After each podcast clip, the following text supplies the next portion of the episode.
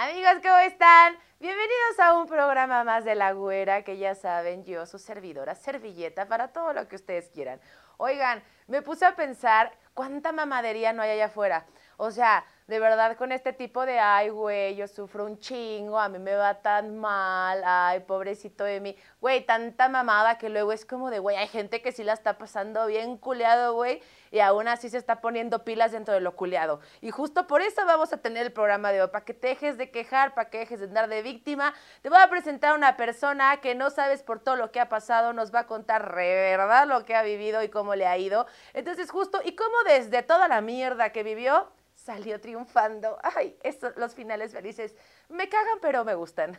Entonces, no se pierdan este programón con Adrián, que nos va a poner en cintura y nos va a decir, dejen de mamar en toda la expresión de la palabra. Los veo ahorita y cualquier cosa, ya saben, comentarios, bombardenlo, no importa a mí o a él, da igual, el punto es cotorrear. Quédense a verlo, está de huevos. No mames, güera. Cabello, cabrón. Mi pinche dulce con pasas ya me lo pegué. A ver, desarrollo humano. Lo pueden cortar, ¿no? Yo escucho es, bueno, ok. Eh, Amor, desamor, al amante, a no amante. ya, güey, es mucho. Bienvenidos a No Mames Güera.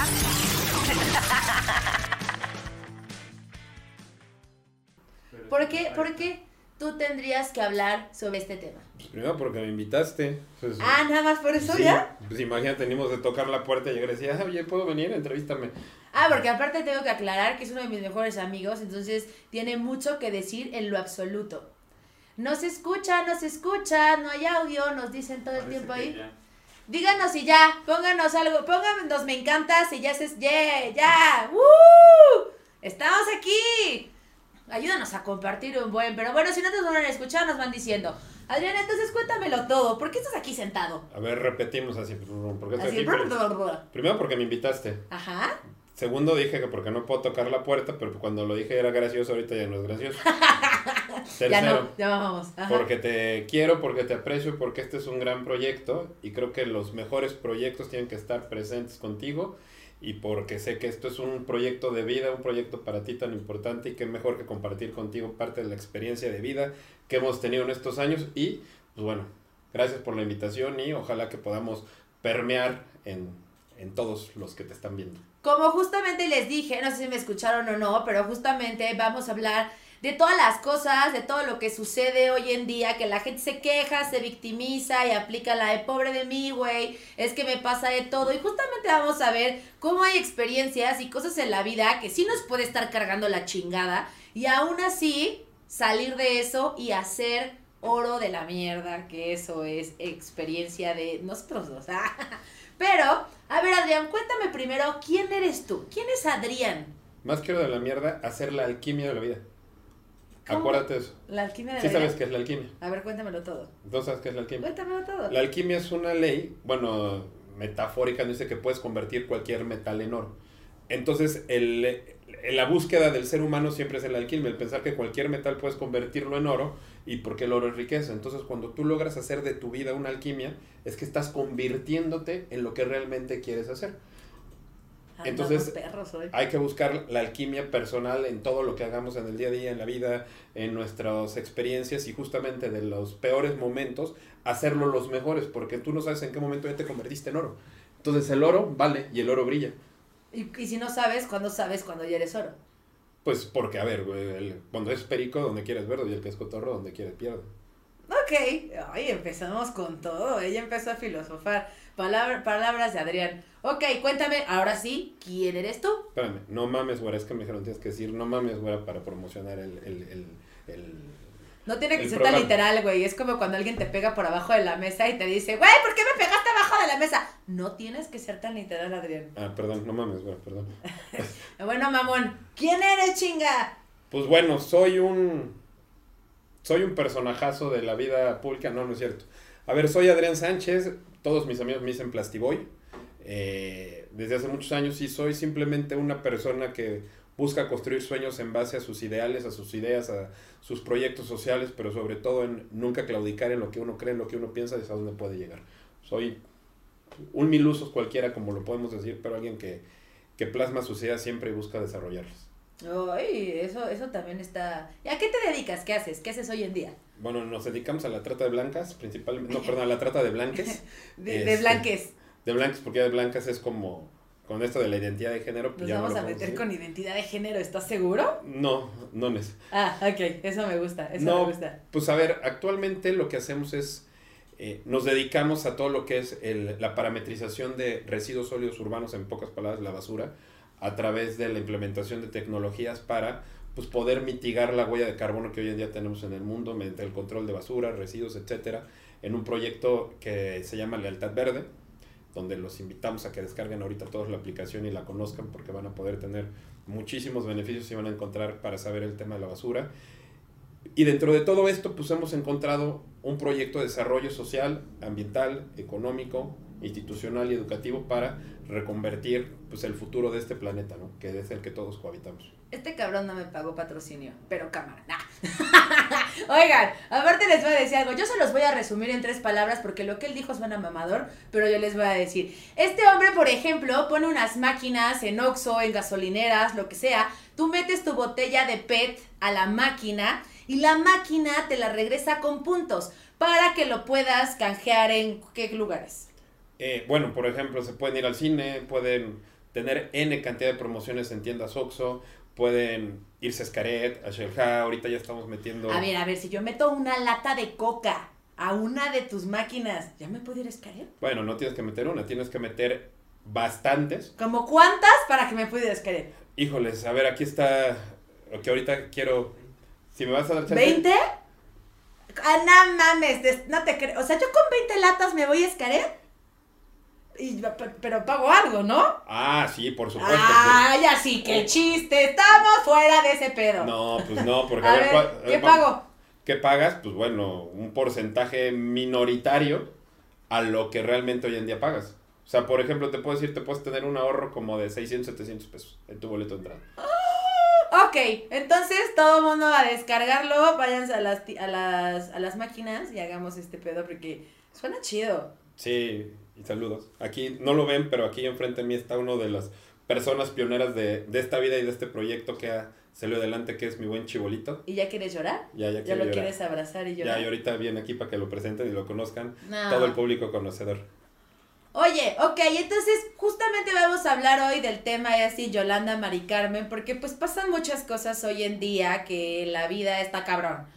De la entrada me gustaría hacerte como la pregunta de ¿qué pasa en tu cabeza? No me cuentes qué pasa, o sea, qué, qué ha pasado, pero dime en tu cabeza, ¿qué sucede cuando se te cae el evento? Cuando todo se está poniendo negro, cuando todo vale madre. ¿Cómo es que hace, cómo es tu mentalidad para salir de ello? Pues primero decís, no mames, güera, así, ¿no? Ya, ya. No, a ver, esa es una pregunta muy fuerte porque a la vida me ha enseñado o lo hemos aprendido a canalizar en decir, de los errores se aprende, pero no tienes tiempo para llorar, sino mejor disfrútalo cuando dices, mira, ya pasó, ya te reíste de lo que sucedió. O sea, cuando tú me dices eso, lo primero que, que pongo en mi mente es en manos de Dios. O sea, la realidad es que como tú lo sabes, siempre he sido una persona muy creyente, practicante, y siempre para mí mi, mi sustento es el poder de la fe y el poder de, de que todo lo puedo con fe y apoyado de mi divinidad, que es para mí Dios. Y pues ahí está, o sea... Pero ¿cuánto tiempo te das este cha o sea, porque a todo el mundo nos pasan mamadas, pero eh, eh, ¿cuánto, ¿en cuánto tiempo te das chance de decir, güey, ya no puedo seguir o lamentándome o dándome golpes de pecho o llorando o alcoholizándome o drogándome, bla, bla, bla, bla, bla? ¿Cuándo, ¿cuándo es basta? Mira, yo creo que todo tiene un proceso, siempre. O sea, siempre en la vida todo... Malditos procesos. O sea, sí, pero, o sea, hasta para aprender a caminar. O sea, tú no te despiertas y, y empiezas a caminar y a correr. O sea, primero te das un chingadazo, le pierdes el miedo y el típico que cuando eres bebé dice, no, ya no camina. No, es que se asustó. Así lo dicen, no, es que se asustó. Jálale tantito el pellejito para que se le quite el miedo. Y lo primero que intentan o nos enseñan es a romper el miedo para poder aventarnos a caminar, para poder aventarnos a correr y ya después pues te vas como gordo en tobogán y te vuelves a caer y a lo mejor te vuelve a dar miedo, pero le vuelves a agarrar las ganas a querer caminar y allí es como empiezas y es así yo creo que a, a las dificultades de la vida. Hay diferentes dificultades de la vida, diferentes escenarios y yo creo que lo más importante es aprender a canalizar en el momento y decir, a ver, la realidad ya la tengo, el problema, la situación ya la tengo o me, mimetizo con la circunstancia o la situación o me voy a caer. Y el periodo de tiempo que tú tengas en darte cuenta de lo que sucedió es tuyo. Pero la realidad es que hay que saber que siempre, desde mi perspectiva, es, tengo este problema, puta, sí, hay que resolverlo. Si yo le doy un periodo de tiempo muy largo, el problema siempre se va a hacer más largo o más grande y a veces la solución va a tardar en llegar, pero siempre llega. O sea, hay un dicho que nos dicen, en esta vida todo tiene solución menos la muerte. Eso me queda completamente claro. ¿Tú crees que hoy en día han pasado muchas cosas las cuales hace que la gente se tumbe demasiado al grado de todo el tiempo estarse quejando y quejando y quejando? Sí, por supuesto, porque desde, desde muy chicos a muchas personas nos enseñan que todo es sobreprotección. O sea, porque eh, siempre buscamos que alguien más nos solucione nuestros problemas o diferentes situaciones que vamos viviendo. Entonces, hoy en día es más fácil quejarse que solucionar. O sea, simplemente venlo de, de, de, de cualquier problema, ¿no? O sea, vamos a ver, eh, somos menos proactivos en dar soluciones o somos menos intuitivos en tratar de apoyar las situaciones o las circunstancias. O es más fácil decir, puta pinche gobierno está eh, súper mal, no nos ayuda, no está, en lugar de convertirnos en una sociedad que sea proactiva en, en buscar las soluciones para una solución, ¿no? O sea, ¿crees que si hay oportunidades? Sí, por supuesto, siempre, siempre, siempre en la vida se los juro que en la enfrente de ustedes hoy está una, una oportunidad. Lo malo es que a veces no tenemos esa trazabilidad de ver cuál es un punto más adelante, ¿no? Todos hoy en día estamos buscando buscar el, el, el eslabón perdido o el santo grial de, primero, todo el mundo quiere ser más joven, me incluyo. Pri- segundo, sí, yo sí... Yo quiero ser más buenísima. Bueno, yo quiero estar, este, yo quiero tener eh, 10 añitos menos para... eh, Ay, no mames, eso se, se llama avaricia. 10 años, no chingues. No mames, güera, pues ¿por qué? Pues uno, cada quien tiene sus deseos. Tú quieres estar buenísima, yo quiero Ah, estar muy pero yo mira, dice, dice, dice Elizabeth Subiaur, por eso le va bien, dice Ricardo Rector, el, mismis, el mismísimo Plastiboy, dice Rodebe, ese Adrián es un máster, qué fregón verlo por aquí, gran programa, ya ves, Ro, hubieras venido hoy. A la gente le gusta que le sobes el lomo, dice Elizabeth Subiaur, ¿qué opinas eso? Que a la gente le gusta que le sobes el lomo. Sí, por supuesto, porque todos vivimos a través de la, de la compasión. Siempre es como, estoy triste, dame un abrazo. O sea, pero sí, pero a lo ¿Pero mejor- vale o no vale? Sí, por supuesto, somos seres humanos. O sea, somos seres humanos y todos tenemos el derecho a sentirnos tristes, a sentirnos enojados, a sentirnos alegres, a llorar, a reír, pero a veces también un tema de es reprimir los sentimientos, reprimir lo que realmente queremos expresar, nos causa un problema mayor. Y que lo hace más, o sea, y que no reprime y lo saca y lo saca y lo saca y todo el tiempo está llorando, todo el tiempo está quejando, o porque no está reprimiendo, al revés, todo lo está sacando. Pero a, pero a lo mejor es lo inverso a lo que necesita y no ha canalizado realmente sus emociones. Hay gente que puede decir, es que lloras de todo. No se te puede decir nada porque es un mecanismo de defensa. Hay que saber cuándo es expresar un, sentimiento o cuando estás empleando un mecanismo de defensa. O sea, es como, no te digo algo, no, no le digas nada porque se enoja. Entonces se está defendiendo, se está protegiendo. O sea, bajo esas situaciones, ¿sí me explico? O sea, siempre yo creo que tenemos que analizar la situación para poder saber qué es, cómo vamos a tener la reacción hacia el, hacia el evento, el suceso que tenemos que tener. Por ejemplo, eh, cuando una persona muere, o sea, yo lo, yo lo, yo lo comparo, ¿no? Cuando eh, en dos sectores, ¿no? Te voy a hablar Europa y México.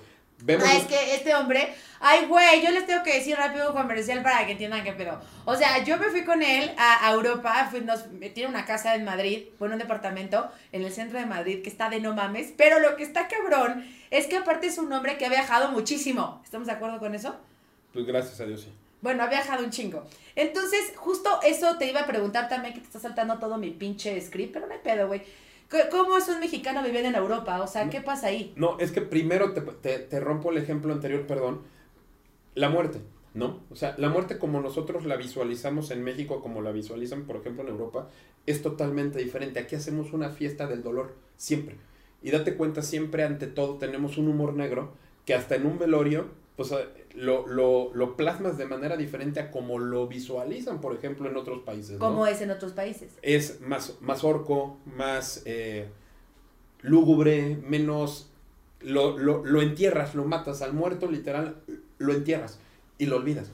Aquí en México no, aquí se convierte en una fiesta y es parte de los usos y costumbres que tenemos y eso también es la manera en cómo puedes canalizar las diferentes situaciones, ¿no? O sea, de, de también tus usos, tus costumbres, cómo te enseñan, cómo nos plasman, cómo tenemos que afrontarnos a diferentes situaciones, que es la mimetización de los actos, o sea, de los hechos, de las circunstancias, de las situaciones, para, pues, para poder evangelizarte en ese punto de poder salir adelante, ¿no? O sea, ahorita el tema de la resiliencia es un tema que está como en un punto muy fuerte de, de, de como lo decías tú, sin Yolanda Mari Carmen, pero realmente, ¿qué es la resiliencia? En función de cómo vas a partir de un suceso negativo, cómo lo conviertes en algo positivo para convertirse en esa, es en esa alquimia de los sucesos o de las situaciones de vida. Ay, ya está, a mí me- mira, ya no quiero hablar, ya, es tu programa. no, sí, ¿a poco no dice cosas chingonas? Pongan me encanta si les está gustando o me enoja si ya les emperró este hombre y cerramos el programa. No, no es cierto. Entonces, ¿cuánto te ha costado construir lo que hoy tienes? ¿Cuánto me ha costado construir lo que ahí tengo? Yo creo que toda la vida. O sea, yo sí te puedo decir, tengo 29 años, tengo 41 años, y yo creo que ha sido... ¿Qué oso? ¿Qué oso? ¿Qué oso? Yo creo que ha sido una experiencia desde el día que, que, que aprendí a hablar. Porque yo sí les puedo platicar desde que tengo uso de razón, que siempre ha sido una lucha constante por hacer lo que me gusta, pero lo más importante, cómo me gusta, cómo trasciendes, pero sobre todo cómo impactas a la sociedad.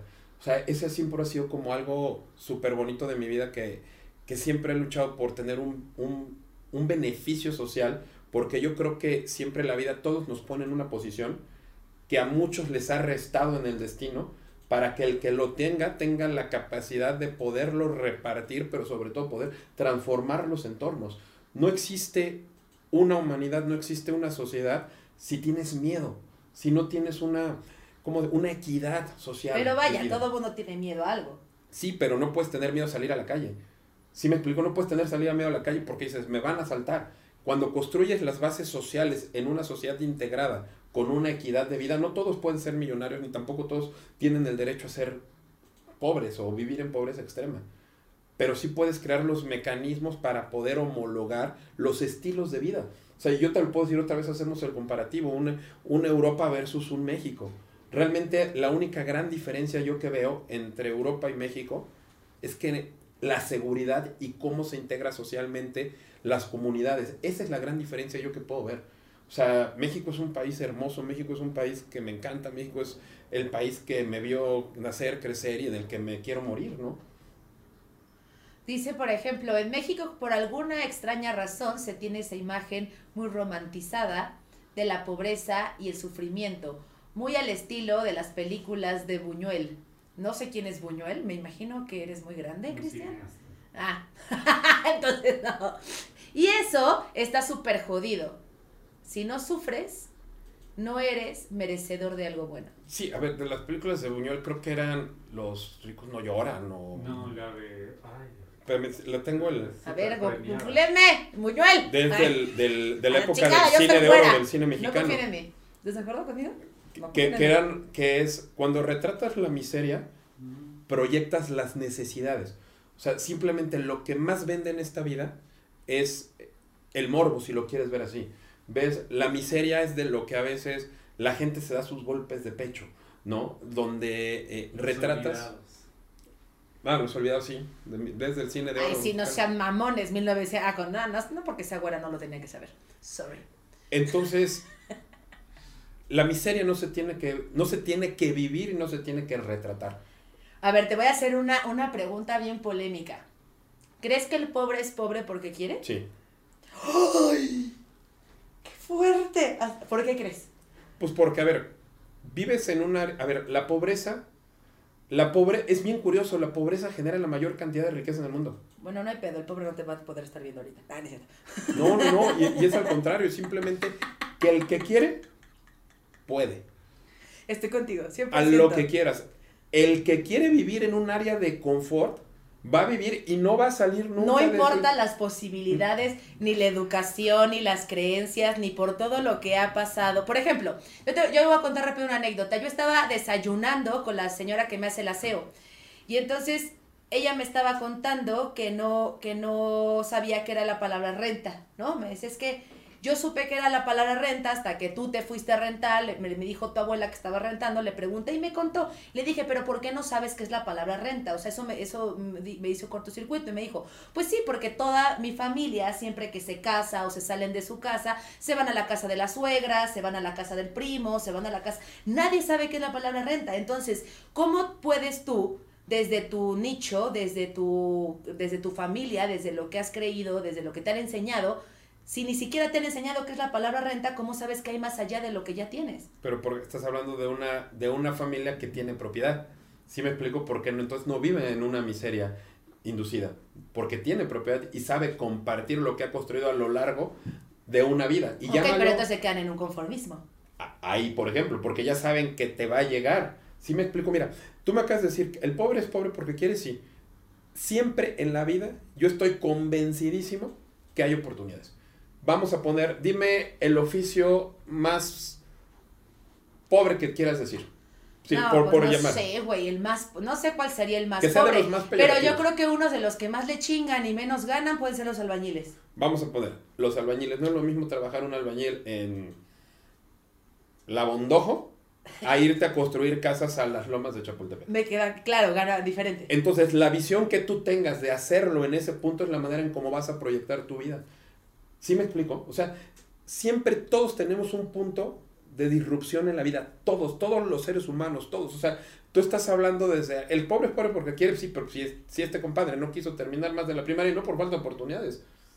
Sí, porque dijo, a la chingada ya me voy a trabajar Y y, la... estoy, y estoy súper a gusto, pues también es válido. O sea, nosotros no podemos cambiar al mundo cuando el mundo no quiere cambiarse. Pero si tú das las herramientas y das las posiciones, por supuesto que las vas a asumir y te las va a recepcionar. Y yo te lo puedo decir en lo que hacemos.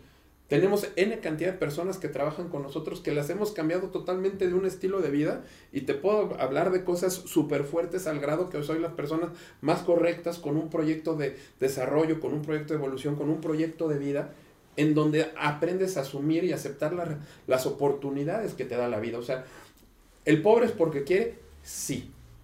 Y pero hay dos tipos Ya, de ya pobre. nos dio contexto, O sea, y hay dos tipos de pobre. Una cosa es ser pobre miserable y otra cosa es querer vivir en una humildad en donde tú estás perfectamente bien, tienes las condiciones dignas de vivir, porque eso es lo que tú quieres, eso es lo que tú buscas. Y porque la vida ya no te da para más porque no quieres hacer más, ¿no?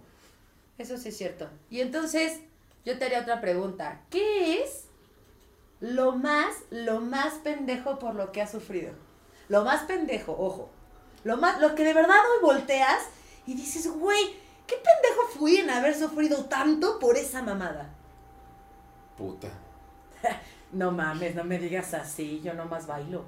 Puta, cuando México lo eliminaron del mundial. ¡Ah, ya, güey! Eso no vale, no mames. O sea, güey, no. A ver, si cuando, sufrí- cu- cuando, no México, cuando México No, lo no, eliminó algo del real. mundial. Algo real.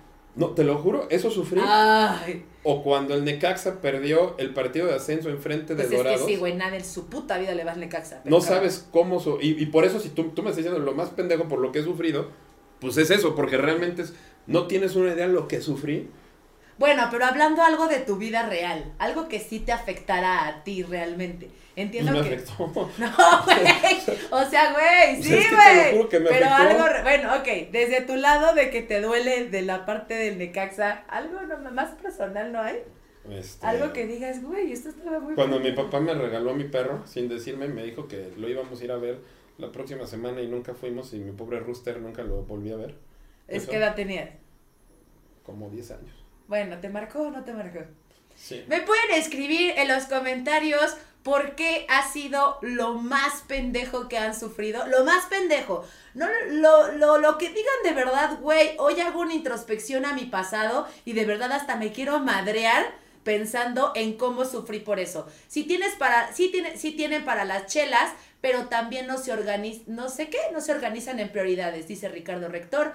Eh, eh, ok, dice Eric, las oportunidades se buscan, nunca llegan solas, estoy de acuerdo. Javier, No, yo, yo, yo difiero, ¿eh? Las oportunidades sí se pueden buscar, pero también te llegan.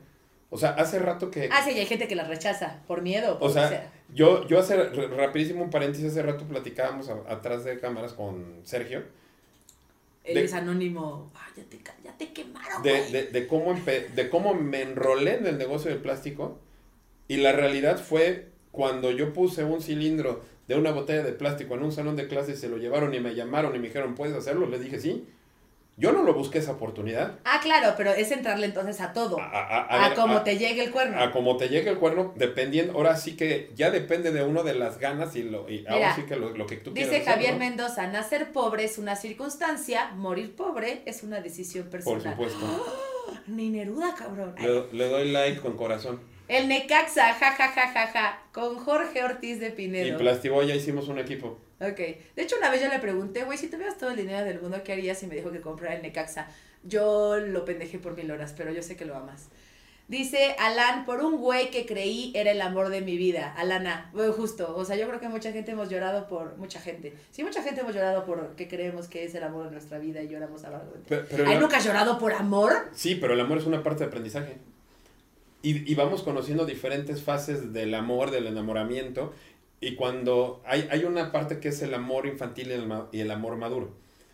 Que es cada uno de los dos es entrar como en una en un tema como súper diferente. Sí, no, pero no mames. Pero, pero la realidad parte de conocer, o sea, yo no puedo decir, puta, sufrí por amor a mis 17 años cuando corté el, el amor más pende- el dolor más pendejo. No, no es cierto, porque es de lo más bonito, porque te vas cimentando para poder construir un amor maduro, para cuando estés en la posición de construir tu vida, es que ya sabes qué es lo que a lo mejor no sabes qué es lo que quieres, pero ya sabes qué es lo que no quieres. Por eso no te puedo decir que lo más pendejo que he sufrido es por amor, porque es lo más bonito, porque es cuando te Oh. aprendes a valorar que como persona puedes construirte de mejores maneras. Y dice, exactamente, duele vivir en un país donde un papá prefiere comprar dos caguamas para ver un pinche partido de fútbol soccer que comprar dos litros de leche para sus hijos porque es muy cara, tantita madre. Pues es que lo mismo, o sea, son educaciones, son cre o sea, son como te han ido llevando. Y ahora la pregunta es, ¿qué es lo más cabrón por lo que has sufrido? ¿Qué es lo más cabrón que... ¿Qué es lo más cabrón por lo que han sufrido? Yo creo que lo más cabrón que he sufrido fue cuando entré a la cárcel. Cuando entraste a la... Ok, a ver, cuéntamelo todo. Yo creo que eso fue... Pero primero, ¿por qué entraste a la cárcel? A ver, yo tuve una situación muy fuerte hace muchos años, hace un par de años, pues por un... Mira, el ser humano siempre vive con la necesidad de querer tener más y el dinero fácil siempre gana la avaricia, la codicia, la envidia, el gana muchísimo más de hacerlo más rápido que, que construirlo, ¿no? ¿Crees que el dinero fácil, fácil se va? Sí, por supuesto. Ok. Y ahí te va un dicho y se, grábenselo. Así, pero te lo juro, anótelo. El que crece como palma, cae como coco. Acuérdate de ese dicho, llévatelo para toda tu vida. Te lo juro. El que crece como palma, cae como coco. Yo tenía un proyecto bien interesante, lo que justamente lo que hacemos hoy en día en Lealtad Verde, pero a veces meterte con la gente equivocada o con la gente adecuada, pues te da pues grandes golpes en la vida, ¿no? Entonces, yo tenía una sociedad en donde esa sociedad, pues me, me pues prefirieron no apoyar al tema de, de, de, pepe- de los pepenadores, de la normalización de los recolectores de limpia, dejar de trabajar por unos bene- por beneficios sociales que tenemos estructurados e irse más por el área comercial más que por el área social y pues bueno, me quitaron la empresa, pero pues para poderme quitar la empresa, las marcas, las patentes que teníamos o que tenía, pues me metieron a la cárcel a cambio de mi libertad, pues por firmarles las marcas y las patentes que teníamos. Entonces, fue una escena muy fuerte, muy fuerte, porque yo venía regresando de Orlando con, con Adrián, con mi hijo, y pues en el aeropuerto me detienen. O sea, estabas con tu hijo en el aeropuerto y ahí, Sí, sí, tracatrán. O sea, imagínate la escena de llegar, entrar a un aeropuerto y de repente, pum, no pasas. Te llevan un cuarto, llega la Interpol y te dicen, tiene una alerta roja porque tiene una orden de aprehensión, se te viene el mundo encima. Se te ¿La viene... Interpol? Sí. Así te carga la chingada. Ajá. A ver, pero, a ver, eh, pero ¿a qué tienes miedo? ¿Lo que te está pasando? ¿Dónde está tu hijo? ¿Dónde estaba Adrián, es su hijo? ¿Dónde estaba Adrián? Lo estaba, afortunadamente estaba, estaba, había llegado la mamá y pues estaban esperándome en el otro lado para saber qué pasó con la incertidumbre de no saber, ¿no? Cuando, cuando llego, ahí me tienen en un cuarto, llegan y me dicen, pues tienes una, eh, una denuncia por administración fraudulenta. Me cuadraron ese delito. Yo en la empresa pues tenía una, una tarjeta de débito. La tarjeta de débito de la empresa, con lo que tienes todos tus gastos, corrientes, comidas, etc. Y pues bueno, en una junta, supuestamente en una junta de consejo, pues dijeron que no, que ninguno de esos gastos lo habían acreditado y pues me fincaron una, ahí de ese rollo una administración y derechito de ahí del aeropuerto al reclusorio norte varonil. A la madre, ¿y qué pasa? A ver, cuéntame, ¿qué pasa en el momento en el que llegas al reclusorio? Pues mira, Sí es cierto que te meten ahí como que para ver si... no mames, güera, pues, este, pues, Nadie, ¿a qué así? imagínate uno alto. ¿Sí te basculé chingón? Uno o no? alto, uno Digo, alto, para romper el hielo, porque está muy traumático este pedo. uno alto, sea, guapo y fornido, ¿Y si te gusta pues, o, o se da a desear, no, no. No, ya neta, ¿sí lo hacen o no lo hacen? No, sí, es muy cabrón. A ver, es un ¿Sí infierno. lo hacen? Sí, pero... ¿Y si te cuelan y te echan como una cárcel así como en las películas? No, no, no, no. A ver, sí y no. O sea, me, me hiciste una pregunta. Antes de llegar o cuando vas llegando, pues primero, lo primero que yo hice fue encomendarme, literal, encomendarme a Dios. Y en la llamada que te dicen, puedes llevar, puedes hablar para que te traigan algo antes de entrar al reclusorio. O sea, y te dicen pues, que te cambien los zapatos, el pantalón, lo más corriente que te puedan llevar. Yo me acuerdo que solamente le pedí dos cosas a, a- a- en ese entonces a mi hermano, que me llevara mi rosario y unos pantalones. Nada más. O sea, yo sabía que agarrándome de la, de la mano de Dios, eso no era posible que estuviera pasando, pero ahí es cuando, cuando la mente se te abre y dices, lo tenemos que vivir, lo vamos a sacar y adelante. O sea, respiras profundo. Me acuerdo que vi la puerta del reclusorio norte y dije, en el nombre sea de Dios. ¿Y entraste y luego? Cuando entras al reclusorio, lo primero que te dicen es, no voltees a ver a nadie y a todo di sí, señor. A todo. O sea, a todo dice, sí, señor. sí. ¿Quién te dice eso? Me- esto me lo dijeron los agentes ministeriales porque yo en, en el camino en la patrulla, yo le decía, bueno, ¿qué viene? ¿Qué pasa? ¿Qué sucede? ¿Qué es, qué es lo, que, lo que viene? ¿No? Te dan dos, tres Todos comentarios. están aplaudiendo, ¿eh? Que qué gran programa. Que qué gran programa. O sea, yo chingo a mi madre, tú estás cabrón. Vas. Este. Y pues inmediatamente llegas y te dicen las instrucciones. En el momento en el que entras, tienes un, un espacio muy grande en donde hay una pared y te dicen encuérate. Eso está cabrón, ¿no? No puede, si dices no, golpe. Si dices sí, ah, no, este, ¿qué, qué está pasando? Entonces, ahí es a donde todo te- tienes que decir sí. tienes que decir sí y no voltear a- a- y, no, y no verlos a, a los ojos.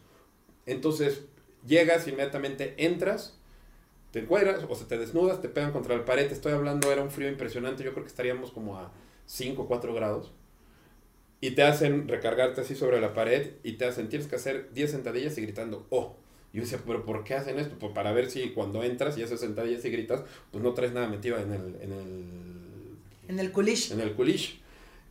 Y ya después de ahí agarras, te meten, te llevan a hacer los exámenes médicos. Todo un proceso de papeleo es, eh, empiezas a ver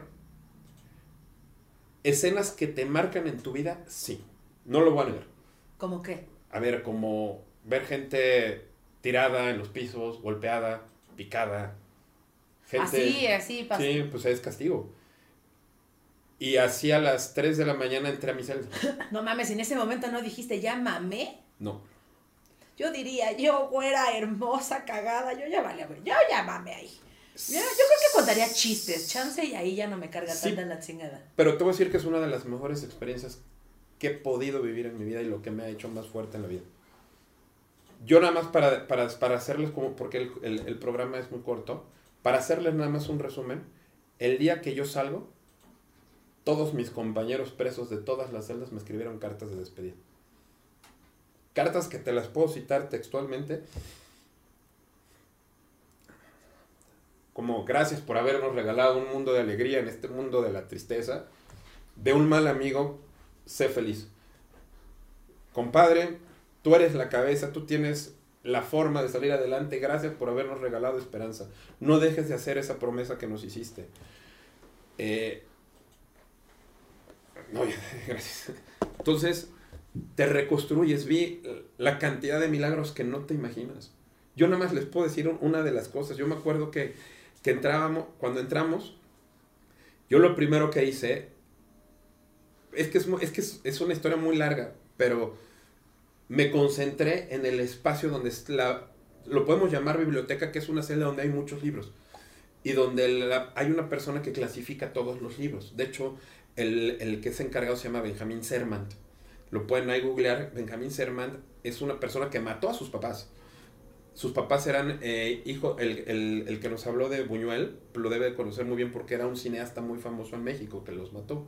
Pero era un químico muy inteligente. Entonces, cuando, tiene, cuando entras a la cárcel, lo último que puedes decir, lo último que no puede morir es la esperanza, pero tampoco te la puedes dar. Porque las benditas leyes mexicanas no sabes si vas a estar un día o vas a estar en proceso. Hay gente que lleva 10 años en un proceso y que todavía no tiene fecha ni de juicio. Está cabrón. O sea, es muy cabrón. Entonces lo que hicimos es, y, y, esto es muy fuerte, porque decía, llegaba la gente, no, pues tú por qué estás aquí.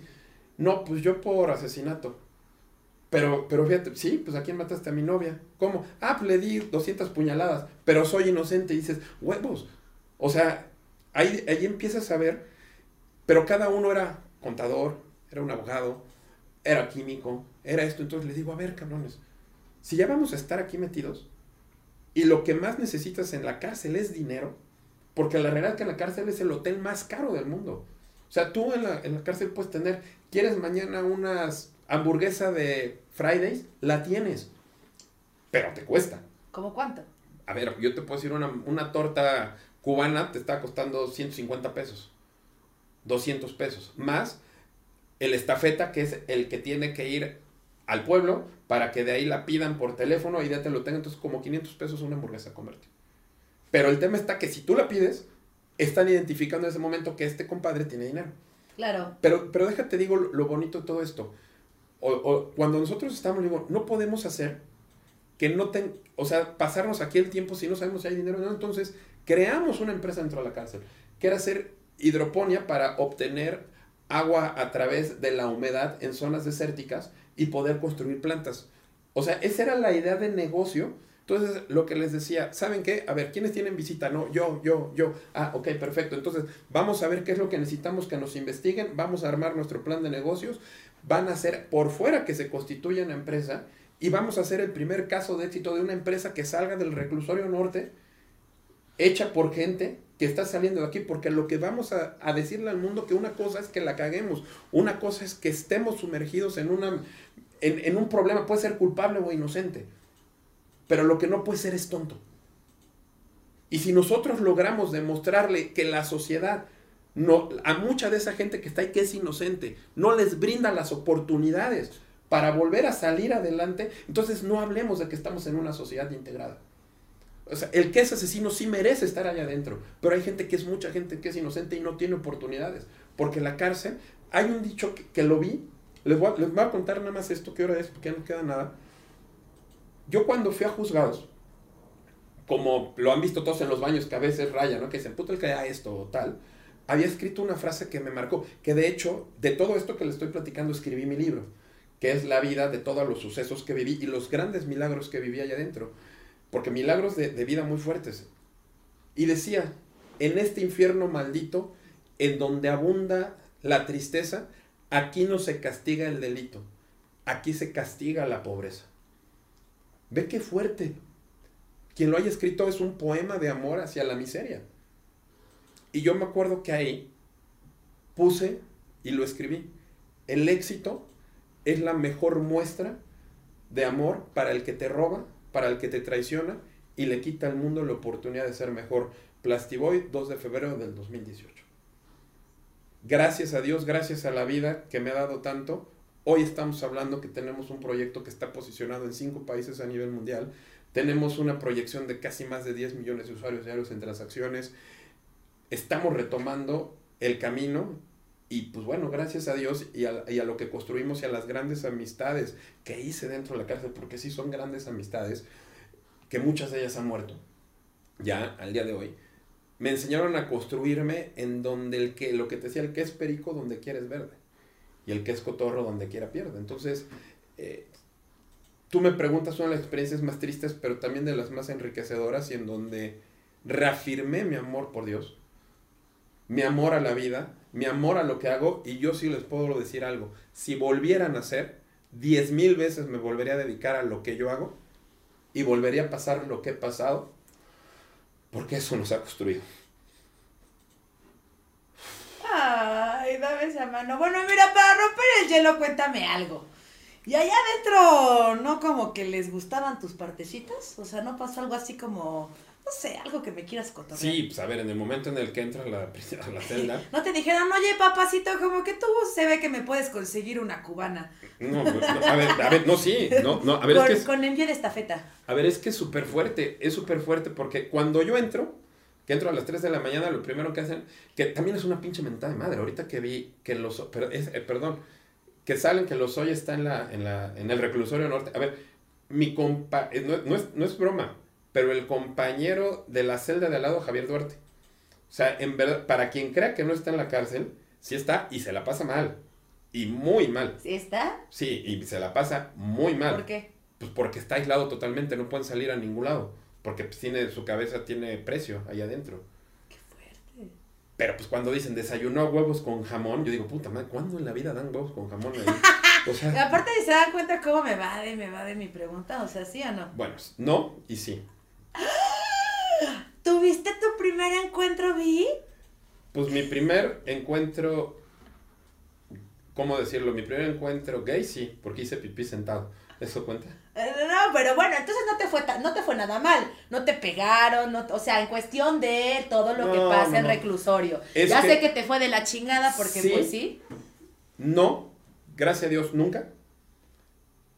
Pero por la mimetización, Es que aparte te mamaste, o sea, juntaste, y- o sea, hiciste todo un, un una cadena de cosas chingonas. No, pues eh, obviamente ahí sí. Es que, eh, bueno, Sí, cuando la, la historia que cuando agarras que llego, entro, prenden el foco y lo primero que abren y me ven, me dicen, puta, un pastelito. Lo- así como le dices, un pastelito. Ay, mira, y nada me más dice, lo tengo el rifle parado, ¿me vas a ayudar, pastelito? Imagínate, Ay, yo me cago ahí. pues digo, yo ¿Qué no me harían ustedes? digo, no, al chile la neta no le haga eso. Y se para una persona que hoy le mando bendiciones en donde en la parte del reclusorio oriente que esté, el Pantera. Es que, es, es que se los juro que es una historia muy cabrona. Todo. Y pues ya, de ahí empecé, empiezas a hacer tú, empezar a proyectar lo que le das. Había noches que nos daban las 3, 4 de la mañana platicando de esto, como esta plática que tenemos de la vida, enseñándoles, compartiendo y sobre todo sembrando la semilla de que podemos tener esa alquimia. No mames, si te pones a chillar por el Necaxa, si estás bien, güey. Pero bueno, entonces, a ver, ok. Pero ya está en primera división, mis rayos, fuerza rayos. Y eso que no lo has comprado, imagínate, no han ganado, no son potencia mundial porque no, no los has comprado. Qué increíble, gracias por compartir, gracias Adrián. Eh, Adrián, viví una experiencia igual con mi hermano por una jalada y entiendo tu sentimiento al 100%. Pues no lo entiendes al 100% porque tú no eras el que estaba allá no, adentro. no, no, espérame. pero va. ¿Cómo se llama esta persona? Ro de B. Yo lo- Ro- tú lo conoces, según yo. Ro, Rodebe, eso es muy cierto porque yo creo que es más fuerte para los que están afuera que para los que están adentro y te voy a decir por No qué. lo sé. Y te voy a decir por qué, porque adentro tú sabes cómo te está, cómo puedes Ah, bueno, sí, Y afuera es una maquinación de todas estas cosas, Mor. Sí, de ya lo estarán violando, ya lo estarán matando, ya lo estarán picando, ya lo estarán pegando, todo lo que te puede pasar. Yo sí ahí les puedo decir que Dios existe. No, sí, me queda claro. Y- y Dice bueno. Edna Mora, gracias por compartir, excelente invitado, culto y hablando desde su lado humano. A ver, abajito, ¿qué más hay? Abajo, abajo. Cement, cement? No entiendo de qué. Bueno, bájale, please. Gracias. Dice, ¿cómo se llama tu libro? Todavía no tenemos título, de hecho, si ahí puede, eh, eh, no lo he encontrado, he estado como títulos del cielo al infierno, quiero poner nada más eh, el número de preso, que tenía que, antes me lo acordaba y se me olvidó, son de las cosas que como que bloqueas de tu mente, pero habla de toda esta historia, desde cómo conocí a estos tipos, cómo nos robaron, o sea, a ver, yo les puedo decir, cuando nos robaron se fueron casi con 40 millones de pesos, o sea, es que imagínate ¿Cómo no fui yo? Ay. Irte de cero, salir de cero, tu reputación por los cielos. Ya sé, Por no, y cielos. aparte diciendo ya, sí, ya te, ya te metieron literalmente el rifle por todas partes, menos ahí, pero sí, ya te atacaron por todos lados. Entonces, a- ahora seguimos, este, pues se- se- el, el- Sí. el pie de lucha es el pie de, de, de salir adelante lo que hacemos y, y hacemos cosas bien bonitas. Dice Javier, gran ejemplo de emprendimiento desde la adversidad, gracias Adrián. Ariana Esquivel, Alana Esquivel, wow. ¿Me ayudan a bajarle, por favor? Rodebe, programazo, güera, enorme, como... ¿qué? ¿Cómo se llama el libro? Ya dijo, pero Duarte se lo ganó y por eso está pagando de esa forma y come huevitos con jamón, ¿ves? Bueno, eso sí tiene, tiene muchos beneficios, pero, pero hay un dicho que la cárcel, que aunque sea de oro, no deja de ser prisión, ¿eh? Y sí se lo ganó y, y ojalá desde mi punto de vista que se Dice, pudra. híjole, qué poca empática la intervención de la güera. Pues yo en la güera nunca es, em- nunca es, nunca es, es con empatía. El apellido del reclu el apellido del recluso que mencionó Adrián. Sí, Ah, ya, Benjamín Serment. serment. Ok. Asesi- asesinó a su papá y a la esposa del mismo. Uy. No, pero aparte súper fuerte, porque imagínate, te empiezan a contar todas esas historias. Mira, dice, por fuera te estás cagando, sobre todo cuando tu hermano te dice, no sé qué vaya a pasar, cuida a mi esposa, les mando besos. Ay, güey, es que yo, bueno, sí creo que ha de ser como una impotencia, o sea, pero creo que en cualquier aspecto cuando la persona lo está pasando, la está sufriendo, pero en general la gente de afuera es la que le puede volver loco porque está ciego. Y ya, sí, a ver, pero ya partiéndolo desde un enfoque de sin Yolanda Mari Carmen, no tienes tiempo de llorar. O sea, No, pues tienes que estar al tiro. Por ejemplo, tú empezaste a mover a todos para que empezaran a hacer cosas, para que tú estuvieras bien, para empezar a ver cómo reaccionarlo, cómo, cómo ayudar. O sea, que pilas, porque si te hubieras quedado a llorar, tal vez pasaba de todo. Y, y, a ver, sí, pero también saber que tenías la solución y que lo que estaban estaban infundados en mentiras, en decir benditas, malditas leyes mexicanas y que chingue su madre la corrupción. Te lo digo, te lo digo, vivimos en el sistema de justicia más corrupto del mundo. El más. Y te lo puedo decir de pe a pa, donde aquí la justicia no es para el que se le tenga que dar, sino para el que tiene para pagarla. ¿Sí? ¿Sí? ¿Sí? Entonces, a mí decirte. me dejan libre en el momento en el que me hacen meter papeles para firmarles todos y todavía a mis papás les hicieron firmar pagarés, cederles las escrituras de su casa y hoy es día que mis papás están en un litigio por no perder su casa porque estos cabrones no dejan de quererlos chingar a unas personas de 80, casi 80 años y estamos, y tú lo sabes, estamos peleando desde la justicia en donde la justicia sigue siendo comprada. ¿Qué, ¿Qué ha pasado con las personas que hicieron esto? ¿Qué ha pasado? Pues bueno, viven en un, en un, en un sin vivir de, de la manera de cómo, cómo chingar es la palabra, porque hay dos cosas que no pueden. Te pueden robar dinero, te pueden robar empresas, te pueden robar marcas, te pueden robar patente, pero hay algo que nunca te pueden robar. ¿Qué es esto? Y por eso siempre me quedo el que es perico donde quieras ver. Dice, lo hacemos una, lo hacemos cien mil veces. Entonces, hay que luchar. Estamos trabajando contra, luchando contra un sistema, pero sobre todo por demostrar que las cosas sí se pueden hacer y que Dios nunca te deja de su mano y que vamos a salir siempre victoriosos. La victoria no es el que te da un fallo con la justicia, sino la victoria es lo que estamos teniendo hoy, el poder tenernos aquí, el poder compartir con la gente que nos está escuchando, viendo, en donde, pues si una, una semillita podemos sembrarle, pues que vean que ante la adversidad siempre va a llegar la prosperidad.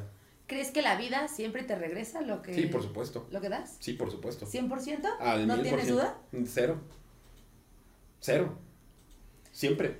Dice Ale Marín, así es la justicia en México, es para quien tiene dinero y poder. Pues o, sea, sí. o sea, yo sí creo que siempre, siempre, siempre todo se te regresa y yo hoy te puedo decir que se me ha regresado en todas las personas que están a mi lado, en todo lo que estamos haciendo y estamos haciendo cosas increíbles. En verdad te lo digo, estamos haciendo cosas increíbles. Ya, no sé, ya otra vez, aunque eh, no paguen, no hayamos pagado la, la promoción, bájense la aplicación de Letras Verde, métanse a la página de letrasverde.com. Dile algo. Este, no, en verdad, véanlo porque Ay, nada más le hacen. Que nos manda una máquina para. Que nos manda una máquina para que cada vez que alguien venga un invitado pueda meter su pet Sí, no, y se vaya a gratis. Por Ah, supuesto, no, que gratis véanlo. no, 800, por, 800 pesos. Y, y pues ahí vamos, entonces hace, hacemos las cosas bien, nada más. O sea, hacemos, buscamos hacer las cosas bien, pero sobre todo más que eh, crear una herencia, buscamos dejar un legado. Yo una cosa de las que me siento orgulloso es que tú puedes poner en Google mi nombre y aparecen todas las cantidades de cosas que hemos hecho. Pones biorecicladoras y han hecho esta tesis doctoral del modelo de negocio. Oye, y hablando de eso, ¿no sale en Google que estuviste en el reclusorio? No, porque yo nunca estuve preso. No, yo nunca estuve sentenciado, simplemente fui presunto. ¿Pero no viene ahí? No, pues no puede, pues no porque no Ah, que bueno, porque también eso te ha de chingar en algún momento, ¿no? No, de, de hecho ahorita nos hicieron, nosotros teníamos una campaña muy fuerte con Teletón, muy muy fuerte con, con Teletón de reciclaje, y nos las bajaron justamente por eso, por decir que no podían trabajar con alguien que haya estado en la cárcel. Y fueron estos cabrones a, a decirlo, entonces ahí fue cuando presentas... ¿Te cierra puertas? No, pero es un arma con la que la utilizan. Porque al final de cuentas vivimos en una conciencia social en que primero te basas en lo que te dicen y no ves nunca el trasfondo de las cosas que están haciendo. No, eh, no tengo, o sea, a ver, si me preguntas esos antecedentes penales, no, no es cierto, porque no tengo, no hay, porque nunca hubo un juicio. Simplemente lo ocuparon con una herramienta pagada para meterme presión a mi familia para que les firmara las marcas y las patentes. Es que la gente definitivamente muchas veces es una mierda. Por eso les voy a dar un consejo. Aguas y cuidado con quien hace negocios. Siempre. Véanlo todo, todo, todo, todo lo que más puedan. Eh, siempre váyanse a un despacho de abogados. Pidan una Ya sé, auditoría. güey, papelito habla, cada vez es más real. Yo creo que la palabra ya hoy en día está sumamente sobrevalorada. Desafortunadamente. Porque tendría que ser a la palabra, ¿no? O sea, yo lo que le aconsejo, a ver, vas a hacer una sociedad, pues pídele a un despacho de abogados, este, que te, que te ayude, que te asesore, que, que investigue con los que estás haciendo negocios, que les haga una auditoría de cómo están, para que te vayas a la segura a hacerlo. Hoy vivimos en un mundo que vivimos muy acelerados, muy rápidos. Vivimos en un mundo tecnológico en donde es muy fácil truquear todo lo que tú quieras hacer. Entonces, eh, pues cuídense, protéjanse, o sea, no todos tenemos la oportunidad, o sea, yo no les puedo aconsejar que, que- que la cárcel es lo más bonito, es, lo, lo- es el peor infierno que puedes vivir. Pero ¿cómo aprendiste, no? Pero ¿cómo aprendí?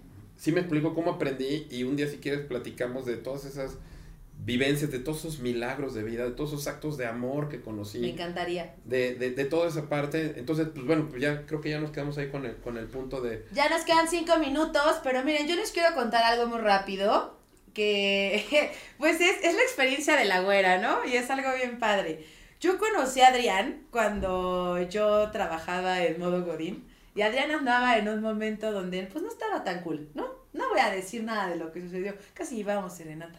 Pero andaba, y de ahí nos hicimos muy amigos.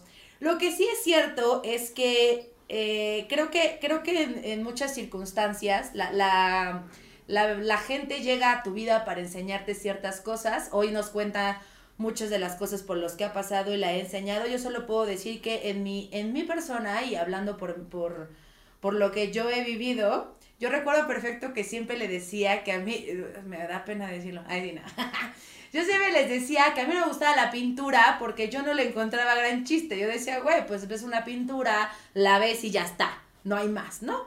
Entonces cuando vamos a Madrid, él me dice, no, pues vámonos a un museo. Y yo le dije, güey, yo sé sí, pero me voy como a, la- a otras cosas que no sé la pintura. Y me dijo, no, ven. Entonces, una de las cosas que él hizo es obviamente enseñarme a poder ver una pintura, entenderla, a saber qué era, a saber cómo, cómo poder entender todo lo que se estaba viendo en ese momento. Entonces, yo siempre le he dicho que creo que independientemente a todo es una persona que siempre ha tratado de ayudar a la gente. Creo que siempre, siempre ha sido, por lo menos en mi vida, como mucha guía. Me has enseñado muchas veces por dónde ir. Y pues más nada, ¿no? Creo que más bien en, en este programa, oye, Rocco, tiras un chingo de pelo. Ay, de cierto, Rocco es tan precioso, ya hasta me va. Ahora, a diferencia de todo, ahora quien va a hacer el cierre de este programa es este hombre. Y dice, ¿cuándo regresa Adrián al programa? Adrián, ¿cuándo regresas? Pues cuando me inviten. El mayor regalo de la generosidad es la sensación del dar, no el recibir, eso vale madre. Pues sí, justo así, apreciar, es correcto. Entonces, eh, pues yo por mi parte les agradezco. Él va a cerrar hoy en día el programa. Por favor, no se les olvide seguirnos en TikTok, en Instagram, en Facebook, en YouTube, en todos lados para que no se puedan perder los programas de la güera, los mejores momentos, este tipo de anécdotas que están buenísimas, a nuestros invitados y no se les olvide compartir el programa, porque yo creo que a muchos les gustó este programa, entonces No sean cabrones y compártanlo y pónganse chingones. Adrián, para cerrar ya este programa, ¿qué nos puedes decir como conclusión? Piénsalo bien, porque la conclusión es lo más cañón, ¿eh? Primero, muchas gracias por, por, por este foro. Sé que, que te ven muchas personas y, que podamos sembrar una semilla en, en este, en, eh, en, pues, en lo que hemos platicado, ¿no? Recuerden que siempre a través de la adversidad viene la superación y de ahí viene el éxito. Busquen esa alquimia como seres humanos siempre. No todo en la vida es dinero, pero sino, si logramos trascender y dejar un legado, vamos a poder evolucionar y vamos a poder cambiar la estructura social, económica, ambiental, institucional y educativa de este país. Yo tengo, una, yo tengo un dicho siempre, si cambias tu mente, cambias al mundo. Yo los exhorto a que no se dejen vencer por ninguna adversidad. Siempre hay manera de salir adelante en todo lo que se propongan día a día. Yo solamente le agradezco a Dios y a todos los que pertenecen a mi vida hoy en día por hacer la persona que hoy soy. Y gracias a ustedes es que hay Plastiboy para rato. Muchas gracias, fuera, muchas gracias a todos ustedes. Dios los bendiga y si cambias tu mente, cambias el mundo. ¡Ay, qué bonito! Pues gracias a todos, gracias por este programa el día de hoy, Adrián. Como siempre, es un gusto tenerte no solo en mi programa, sino en mi vida. No, yo les contaría más, a- más anécdotas de este hombre, pero bueno.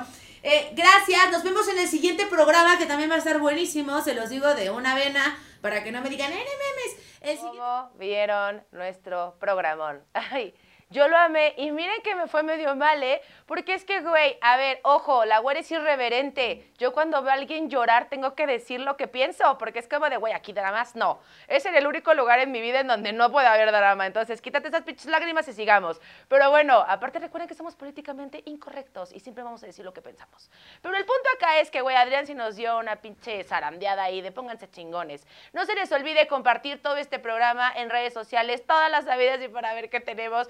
Váyanse a TikTok porque ahí también hay como cortitos. En Instagram pueden ver qué, qué historias subimos y qué publicaciones son nuevas. Y obviamente en YouTube pueden verlo en vivo y en Spotify, en audio. Tenemos de todo morocho para todos ustedes.